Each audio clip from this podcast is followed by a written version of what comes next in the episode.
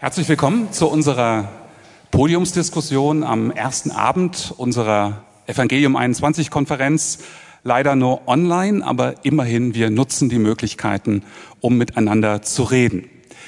Ähm, vielleicht haben nicht alle den ganzen Tag heute miterlebt. Ich sitze hier zusammen mit Christian Wegert, dem Pastor der Archegemeinde, der gastgebenden Gemeinde und mit Matthias Lohmann, der eben gerade gepredigt hat, der Pastor der FEG München Mitte, erster Vorsitzende von Evangelium 21. Wir wollen den ersten Abend dazu nutzen, um mal auf den heutigen Tag zurückzublicken, also über das sprechen, was wir heute schon erlebt haben. Morgen Abend werden wir über ein ganz aktuelles Thema sprechen. Ich werde aber nicht verraten, um was es gehen wird. Ja, heute hatten wir das Thema Heiligkeit. Ähm, mir hat der erste Vortrag gefallen von Stephen Nichols, der uns darauf hingewiesen hat, dass die Heiligkeit Gottes ziemlich in Vergessenheit geraten ist. Wir sprechen viel von der Liebe Gottes, aber wenig von der Heiligkeit Gottes. Und er hat uns auf der Grundlage von Hebräer 12 dann gezeigt, wie heilig Gott ist und dass wir nur durch Jesus Christus äh, mit diesem heiligen Gott versöhnt werden können. Mir persönlich hat sehr gefallen, dass er herausgearbeitet hat, dass unsere Herzen Götzenfabriken sind, dass wir uns gern einen Gott an den Himmel malen, der unseren Vorstellungen entspricht, aber dass es, äh, dass wir den wirklichen Gott, dem echten Gott, nur in seiner Offenbarung begegnen. Dass wir also Gottes Wort brauchen, um zu verstehen, wer Gott ist. Christian, was hast du mitgenommen aus dem ersten Vortrag von Stephen Nichols? Ja, mich hat sehr bewegt, diesen Kontrast nochmal vor Augen gemalt zu bekommen zwischen dem Berg Sinai und dem Berg Zion und auch nochmal so hineingenommen zu werden in dieses unglaubliche Ereignis am Berg Sinai mit dieser ausgesprochenen Heiligkeit, die ein großes Zittern beim Volk Israel ausgelöst hat und dass nicht mal Tiere den Berg also berühren durften. Also diese, diese klare Botschaft, Gott ist so heilig, wie wir es uns gar nicht vorstellen können. Und dann natürlich diese dieser erlösende Brückenschlag rüber zu einem Mittler in Christus, dem Sohn Gottes. Und dann macht das Evangelium ja erst Sinn. Dann wird es so kostbar, wenn wir diese Heiligkeit Gottes sehen und unsere Unzulänglichkeit. Wie Jesaja sagt, wehe mir, ich vergehe, ich bin ein Mann unreiner Lippen, als er da die Vision hatte und dieses dreimal heilig hörte. Ja, so ist das. Und das macht uns dann Christus so, so wertvoll. Dankeschön. Matthias, was hast du mitgenommen aus dem ersten Vortrag? Ja, mir ging es ähnlich. Das war ja die, auch die Grundthese, dieser wirklich dieser starke Kontrast, den er gezeichnet hat zwischen dem Berg Zion und dem Berg Sinai. Was ich auch äh, wirklich hilfreich fand, war sein Herausarbeiten, dass die Heiligkeit Gottes nicht einfach nur irgendeine Wesenseigenschaft Gottes ist, sondern die Wesenseigenschaft schlechthin, das Attribut Gottes schlechthin. Kein anderes Wesensmerkmal Gottes wird je so erwähnt wie die Heiligkeit Gottes. Er hat auf Jesaja 6 verwiesen und gesagt, Gott ist heilig, heilig, heilig. Wir haben keine Bibelstelle, die sagt, Gott ist Liebe, Liebe, Liebe. Äh, und ich glaube, die Heiligkeit Gottes wird in unserem Denken oft eher, ja, Gott ist heilig, das ist aber eher nebensächlich. Äh, und zu zeigen, wie zentral das wirklich ist, wie wesentlich das ist, das fand ich ganz, ganz hilfreich. Und auch dieser, der Gedanke, wenn wir das nur ein wenig mehr begreifen, und ich meine, wir sind ja alle in der Versuchung, das zu vergessen, aber in dem Moment, wo es wieder neu aufleuchtet in uns, äh, sehen wir auch, was für Konsequenzen das hat, dieses, dieses Durchdenken. Nicht nur sagen, er ist ja heilig, aber dann, Moment, was, was heißt das für mich Sünder? Und äh, ich glaube, deswegen ist auch diese Heiligkeit Gottes so zentral, weil wir dann erst das ganze Evangelium kapieren. Ja. Und er, er hat ja betont auch, wie wir, wenn wir das falsch verstehen, wie das so der erste Dominostein ist und dann fällt vieles andere auch. Und dann machen viele andere äh, Lehren auch weniger Sinn oder sie bekommen eine neue Bedeutung. Und, und von der Heiligkeit Gottes aus zu denken, über alle Aspekte und wie du gesagt hast, Christian, über das Evangelium zu denken und dann zu sehen, wie herrlich es leuchtet vor dem Hintergrund, dass in der Heiligkeit Gottes eigentlich nichts und niemand bestehen könnte. Und dann sagen, aber wir können bestehen durch Jesus Christus der als der heilige Gott zu uns Menschen gekommen ist, um, um all das, was uns von Gott trennt, all den Schmutz unserer Sünde auf sich zu nehmen, so dass wir nicht sterben müssen, sondern leben können, geliebte Kinder sein Gottes, Gottes sein können. Äh, ja, ich denke, das ist wunderbar und diese Verkettung auch klar zu sehen, äh, das ist schon, das hat er uns wunderbar aufgezeigt. Ich war sehr dankbar für diesen sehr wertvollen Vortrag. Ja, vielen Dank. Ähm, Christian, du hast die Eröffnungspredigt gehalten Vielen Dank auch dafür. Der erste Teil des ersten Kapitels des zweiten Petrusbriefes, der Auftrag zur Heiligung. Äh, du hast beeindruckend klar gezeigt, dass die Rechtfertigung durch Gott die Grundlage ist eines heiligen Lebens. Äh, und trotzdem kenne ich Christen, die Heiligung verwechseln mit Gesetzlichkeit. Wo würdest du sagen, äh, neigen wir dazu, ein, ein gesetzliches Heiligungsverständnis oder ein ungesundes Heiligungsverständnis zu haben. Ja, ich glaube, wie du eben schon sagtest, wir müssen klar unterscheiden zwischen der Rechtfertigung und der Heiligung. Äh, Paulus schreibt den Galatern einen ganzen Brief, weil die Irrlehrer da in Galatien das komplett verdreht haben die haben ja gesagt, du musst beschnitten sein und die Gesetze halten, erst dann kannst du vor Gott bestehen. Das ist absolute Gesetzlichkeit. Das geht gar nicht, weil wir aus der Schrift den klaren Hinweis haben und die Lehre leuchtet vor, wir sind aus Gnade durch den Glauben gerettet, nicht durch Werke, damit sich kein Fleisch rühme. Das ist, das ist absolut unumstößlich. Wenn wir nun also anfangen und Werke nehmen und meinen, wir müssten durch Werke vor Gott gerecht werden, dann haben wir nicht verstanden, dass das nicht geht und das ist dann eine Form der Gesetzlichkeit.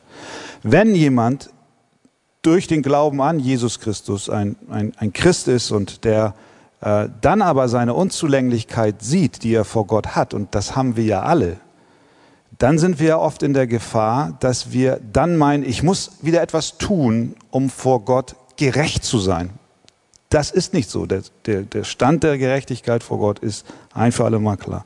In der Heiligung wachsen ist etwas, was wir nicht tun, um eine besondere Heilsgunst bei Gott zu erwirken, sondern ist das Ergebnis gnädigen Handelns an uns und das in uns, des in uns lebenden Heiligen Geistes, der die Frucht des Geistes in all ihren Facetten zum Blühen und zum Wachsen bringt.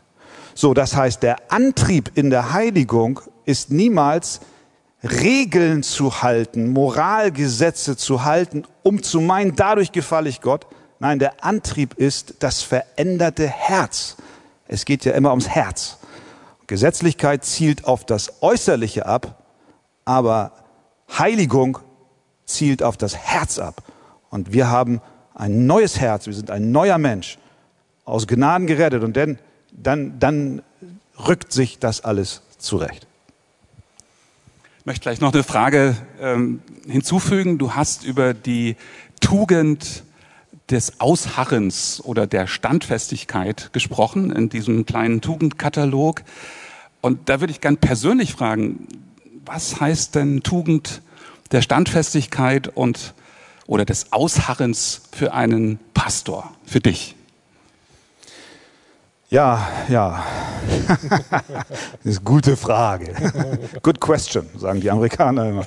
Ähm, ja, ausharren heißt ja letztlich unter der Last bleiben, drunter bleiben, nicht weichen, so, und ja, was heißt das für mich? Für mich heißt das natürlich einmal für mein persönliches Glaubensleben, dass ich mich an das Evangelium erinnere, dass auch in Drucksituationen ich äh, hoffentlich mich erinnere, dass ich ein neuer Mensch bin und nicht reagiere, wie ich sonst gewohnt bin, als alter Mensch mit Ungeduld oder mit Zorn oder mit Flucht. Und ganz praktisch sage ich mal so, klar, im Leben eines Pastors, ich bin mal ganz ehrlich, also die letzten Monate, muss ich schon sagen, im, im Zuge der Corona-Krise gab es Situationen, wo ich wirklich gedacht habe, Herr, was soll das hier alles? Am liebsten würde ich was anderes machen. Also nicht, dass ich den Dienst hinschmeißen wollte, aber zumindest innerhalb des Dienstes will ich was anderes machen, als mich über Corona-Regeln und Corona-Diskussionen, also auslassen. Ausharren heißt unter der Last bleiben und nicht gehen, sondern standhaft bleiben, da bleiben. Und dazu brauche ich persönlich immer und immer wieder neu die Kraft Gottes ähm, und muss mich äh, ja immer wieder auch auf ihn besinnen und morgens ihn schon bitten, Herr, hilf mir für heute, dass ich, dass ich nicht weiche, sondern dass ich bleibe. Matthias, ich komme jetzt wieder zu dir auf deine Seite. Danke für deine Predigt über den zweiten Teil des ersten Kapitels des zweiten Petrusbriefes. Ähm, ja, also die Lateiner sagen ja, Wiederholung ist die Mutter allen Lernens. Und es scheint, äh, dass der Petrus das äh, ganz gut fand. Also zumindest äh, erweckt er den Eindruck ähm, in dem Einstiegstext. Ähm, ist so eine Erinnerungskultur in der Gemeinde, in der sehr viel wiederholt wird, auch eben Bekanntes wiederholt wird. Ist das wichtig? Kann das nicht irgendwann auch langweilig werden? Sowohl als auch. Es ist wichtig. Wir brauchen beständige Erinnerungen. Wir müssen uns auch klar machen, Gemeinde ist ja auch nie statisch, es ist immer dynamisch. Da sind immer auch wieder neue Leute da, sind Leute auf ganz unterschiedlichen äh, in ganz unterschiedlichen Lebenssituationen, auch im, im geistlichen Leben an ganz unterschiedlichen Stellen. Von daher ist die Wiederholung der wesentlichen Dinge von größter Bedeutung. Aber ja, es kann langweilig werden. Es wird dann langweilig, wenn ich als derjenige, der das lehrt, selber nicht mehr ergriffen bin von diesen Wahrheiten. Wenn ich das Evangelium nur noch irgendwie mit einbaue, weil man das halt so machen muss, weil da eine gewisse Erwartungshaltung ist. Das wird alle langweilen. Wenn ich nicht selber begeistert bin und man mir das nicht abspürt, dann äh, wird das negative Konsequenzen haben. Von daher glaube ich, eine ganz wesentliche Aufgabe für jeden Verkündiger in der Gemeinde ist, sicherzustellen, dass wir selber immer wieder neu ergriffen sind von dieser Wahrheit, dass wir aus dieser Ergriffenheit heraus dann auch weiter lehren können. Ich glaube, dann, dann wird es auch die Herzen der Menschen erreichen und bewegen. Aber darf ich nur sagen, das, zwei Punkte sind bei mir im Wesentlichen hängen geblieben von deiner Predigt. Und das war der erste. Das nimmt ja so Last von den Schultern auch. Ne? Wir, wir müssen als Pastoren nichts Neues erfinden, sondern du hast gesagt, ich habe mir das aufgeschrieben, der Lehrdienst sollte vor allem ein Dienst des Erinnerns sein. Und da habe ich so innerlich gesagt, Amen. Sehr, sehr gut. Das, das äh, befreit. Ja, wir, wir, wir erfinden nichts Neues, sondern wir erinnern. Und klar, wir müssen drin leben und äh, es in uns haben. Matthias, du hast dann sehr äh, darauf hingewiesen, dass wir eben nicht äh, erdichteten Legenden oder Mythen folgen, sondern dass das, was die Apostel uns überliefert haben, wirklich historisch ist. Und dass das sehr wichtig ist, dass die Botschaft des Evangeliums verbunden ist mit etwas, was tatsächlich geschehen ist. Zum Beispiel die Kreuzigung und die Auferstehung. Ähm, jetzt haben wir gerade im evangelikalen Raum ähm, ja öfters eine Kritik zu hören bekommen an dieser Vorstellung. Und es wird darauf verwiesen, dass die Bibel ja in erster Linie ein Zeugnis der Offenbarung ist, aber nicht Offenbarung Gottes selbst, also dass da Menschen reden. Wo siehst du das Problem? Da sind verschiedenste Probleme. Ich denke, das wesentlichste Problem ist, wenn da wirklich nur Menschen reden ähm, und das gar nicht wirklich geschehen ist, dann hat es auch keine Bedeutung. Warum sollte ich einer Geschichte glauben, die du dir ausgedacht hast? Das wäre idiotisch. Äh, und ich glaube, ich habe manchmal das Gefühl, dass diese Leute sich gar nicht klar machen, wie unsinnig eine solche These ist. Entweder ist das alles wahr und dann baue ich mein Leben darauf, oder das sind alles wirklich Fabeln, erdichtete Geschichten, die irgendwie eine nette Motivation sind. Also Paulus macht zum Beispiel im 1. Korinther 15 deutlich, wenn die Auferstehung nicht wirklich geschehen ist, wenn das keine historische Wahrheit ist, dann sind, wir, dann sind wir bedauernswerte Kreaturen. Dann sollten wir trinken und Partys feiern und was auch immer machen, bis wir tot sind. Also von daher, diese These ist so widersinnig, dass ich sage, ich möchte entweder für einen Herrn leben, den es wirklich gibt und der wirklich wiederkommt und der mich wirklich erkauft hat mit seinem kostbaren Blut, oder ich will ihn überhaupt nicht haben, dann brauche ich ihn nämlich nicht, dann gibt es ihn ja auch gar nicht wirklich. Äh, und ich verstehe, dass manche Leute, die nicht an Jesus glauben, denken, so ein bisschen christliche Gedanken können ja helfen, dass wir irgendwie ein bisschen moralischer werden. Die haben eine Sache richtig erkannt, dass nämlich die biblischen Morallehren durchaus gut sind. Aber sie sind völlig ungläubige Menschen äh, und die haben eine Motivation zur Heiligung dann, die nicht funktionieren kann, die uns überfordert, die uns kaputt macht und die auch keiner durchhält. Und ich glaube, das ist auch der Grund, warum solche liberalen Theologen oft nicht nur schlecht lehren, sondern auch schlecht leben. Matthias, du bist dann noch äh, zu sprechen gekommen auf die ähm, Gottesbegegnung, die Petrus gehabt hat.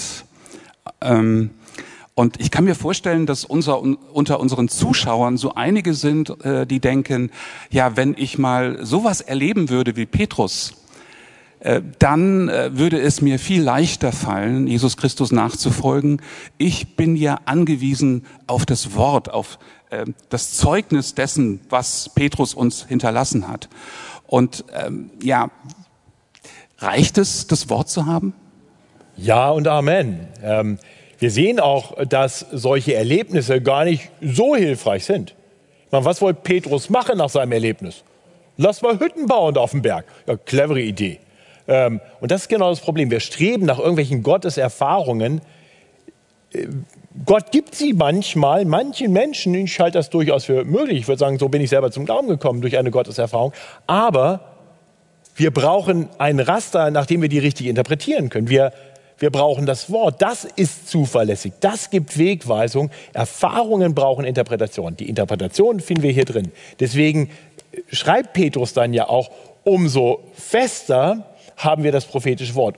Wir vertrauen darauf umso mehr, gerade weil seine Erfahrung ihm deutlich gemacht hat, Erfahrung allein hilft nicht. Äh, die Erfahrung hat nur bestätigt das, was Gott schon verheißen hatte. Deshalb das heißt, die Erfahrung hat nur geholfen, dass er mehr an das glaubt, was er zu lesen hatte. Und er hat gesagt, ich strebe nicht, ich brauche nochmal so eine Erfahrung, sondern ich will mehr Bibel.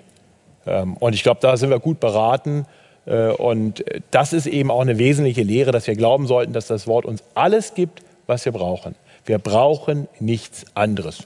Gott kann uns anderes geben, aber wir brauchen nichts anderes und nichts anderes ist unfehlbar. Jede Erfahrung kann uns auch täuschen, wir können sie fehlinterpretieren, deswegen lasst uns am Wort festhalten.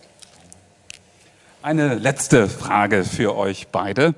Ähm, morgen warten noch sehr spannende Vorträge auf uns. Ähm, ich weiß das. Ähm, Ihr beide, ihr gehört zu denen, die vorgeschlagen haben, wir müssen mal eine Konferenz zu diesem Thema Heiligkeit Gottes und Heiligung im christlichen Leben machen. Warum meint ihr, dass das wichtig ist für die Leute, das zu hören? Ja, einmal, wir haben es kurz schon angerissen, aufgrund der Notwendigkeit, dass die Heiligkeit Gottes wieder neu in unser Bewusstsein kommt und wir erst dann das Evangelium verstehen. Und ich glaube, dass auch äh, äh, in der Zeit, in der wir leben, Menschen von auf zwei Seiten vom Pferd fallen können. Auf der einen Seite eben, wie wir schon sagten, gesetzlich sein, äh, falsch verstandene Heiligung. Auf der anderen Seite aber eben auch dieses Laissez-faire. Was kostet die Welt? Äh, so eine billige Nachfolge. Und ich glaube, wir können mit dieser Konferenz nochmal deutlich machen, dass auch der reformierte Glaube, dass die, die, die Lehren der Gnade niemals zu einer billigen Gnade werden, sondern es hat das Leben des Sohnes Gottes gekostet, um uns mit dem heiligen Gott zu versöhnen. Und aus dieser verändernden Kraft heraus sind wir motiviert, ein heiliges Leben zu führen. Und ja, wir wissen alle, wir versagen immer wieder darin. Aber wie gut, dass wir dann wiederum zum Kreuz kommen können, unsere Sünden bekennen und er macht uns, er wäscht uns rein von aller Übertretung. Und ich glaube, das ist für uns Christen gerade in dieser Zeit ganz wichtig, dass wir da nochmal so die Pflöcke einschlagen. Ja. Matthias, warum brauchen wir die Konferenz? Ich würde erstmal alles äh, bestätigen, was Christian gerade gesagt hat. Ich stimme dem aus vollstem Herzen zu. Ich glaube, vielleicht ein weiterer Aspekt, warum wir das Thema auch gerade Heiligung äh, gesagt haben, sollten wir auch mitbeleuchten. Also die Heiligkeit Gottes einerseits und dann auch die Heiligung äh, als wirklich das Hineinwachsen, weil ich den Eindruck habe, dass zum einen oft ein falsches Verständnis davon da ist, was Heiligung wirklich ist. Ähm, also dass Heiligung irgendwie etwas Schweres ist, nicht nur was Extra, sondern auch was Schweres, was eher Freudloses. Und ich glaube, wenn wir die Heiligkeit Gottes im Blick haben und verstehen, heilig ist herrlich, dann ist Heiligung einfach nur äh, dahin zu gehen. Immer mehr so zu sein, immer mehr so zu sein wie Jesus. Heiligung ist was Gutes, was Schönes, was Erstrebenswertes und das den Leuten nochmal wieder neu zu vermitteln. Zum anderen sehe ich auch die Gefahr, gerade in so reformierten und bibeltreuen Kreisen, und das ist ja schon primär die Klientel, die zu so einer Konferenz kommt, eine Tendenz dazu, dass wir besonders viel wissen wollen. Ähm, und da bin ich sehr für zu haben. Also ich habe nichts gegen Leute, die gut Bescheid wissen. Also besser Wisser in gewisser Weise sind gut. Äh, besser als schlechter Wisser. Ja? Also wir wollen gut Dinge wissen, aber wir wollen auch besser leben. Und ähm, ich glaube, das fehlt manchmal ein bisschen, gerade wie Christian schon gesagt hat, wenn wir die, die Gnadenlehren betonen, ähm, dass dann so das Leben in der Nachfolge oft eher so, ja, das ist so der zweite Aspekt. Das Evangelium von dem, was Jesus für uns getan haben, ist alles und die Errettung aus Gnade allein, durch Glaube allein ist, ist alles. Aber dann das Leben in der Nachfolge, da wollen wir bloß aufmachen, dass wir das nicht so sehr predigen, sonst klingen wir nachher so, als wenn wir gesetzlich wären. Und, und das ist einfach falsch. Und ich bin dankbar dafür, dass wir dieses Thema haben. Ich freue mich auf die weiteren Vorträge. Ich denke, wir hatten einen guten Anfang heute. Äh, ich bin sehr gespannt auf die nächsten Predigten und äh, bin voller Erwartung für die nächsten beiden Tage. Ja, damit sind wir am Ende des heutigen ersten Konferenztages angekommen. Ich möchte mich bedanken bei allen, die eingeschaltet haben, die mitgehört und mitgeschaut haben am Bildschirm. Wir würden uns sehr freuen, wenn ihr morgen auch wieder dabei seid. Wie gesagt, morgen die Vorträge sind sehr, sehr spannend. Äh, der Ablaufplan ist im Internet äh, zu finden. Ich möchte die Gelegenheit benutzen, um mich bei allen Mitarbeitern hier zu bedanken. Wir haben hier ganz viele Leute, äh, die mitarbeiten. Natürlich die Musiker, die hier auf der Bühne gestanden haben, aber hier gibt es ganz viele andere, die jetzt im Bildschirm nicht zu sehen sind, aber die heute ganz wunderbar gearbeitet haben. Und ganz zum Schluss möchte ich unserem heiligen Gott noch danken. Himmlischer Vater, heiliger Gott, wir danken dir, dass du diesen Tag zu Ende gebracht hast. Wir danken dir, dass wir Gemeinschaft hier miteinander haben durften in Hamburg, aber auch mit anderen, die über das Internet verbunden Teilhaber dieser Konferenz gewesen sind. Und wir danken dir sehr dafür, dass du zu uns geredet hast, dass du uns angesprochen hast durch dein Wort, dass wir mehr verstanden haben, wer du bist. Du bist ein verzehrendes Feuer und doch brauchen wir vor dir keine Angst mehr haben, weil du uns versöhnt hast durch deinen Sohn Jesus Christus, der für uns am Kreuz gestorben ist, der uns mit seinem Leben erkauft hat und durch den wir wirklich Frieden haben mit dir und unter deinem Segen leben. Und den möchten wir erbitten für uns in dieser kommenden Nacht, Bewahre uns vor dem Bösen, behüte uns vor Anfechtungen. Und wenn du uns Anfechtungen zukommen lässt, dann hilf uns durch deinen Geist, diesen Anfechtungen zu widerstehen und diese Prüfungen anzunehmen. Wir bitten um Bewahrung für unsere Familien, auch dafür, dass wir das verarbeiten, was du uns heute ins Herz hineingelegt hast und dass du uns zurüstest und stärkst für das, was du morgen mit uns vorhast. Danke dafür. Amen.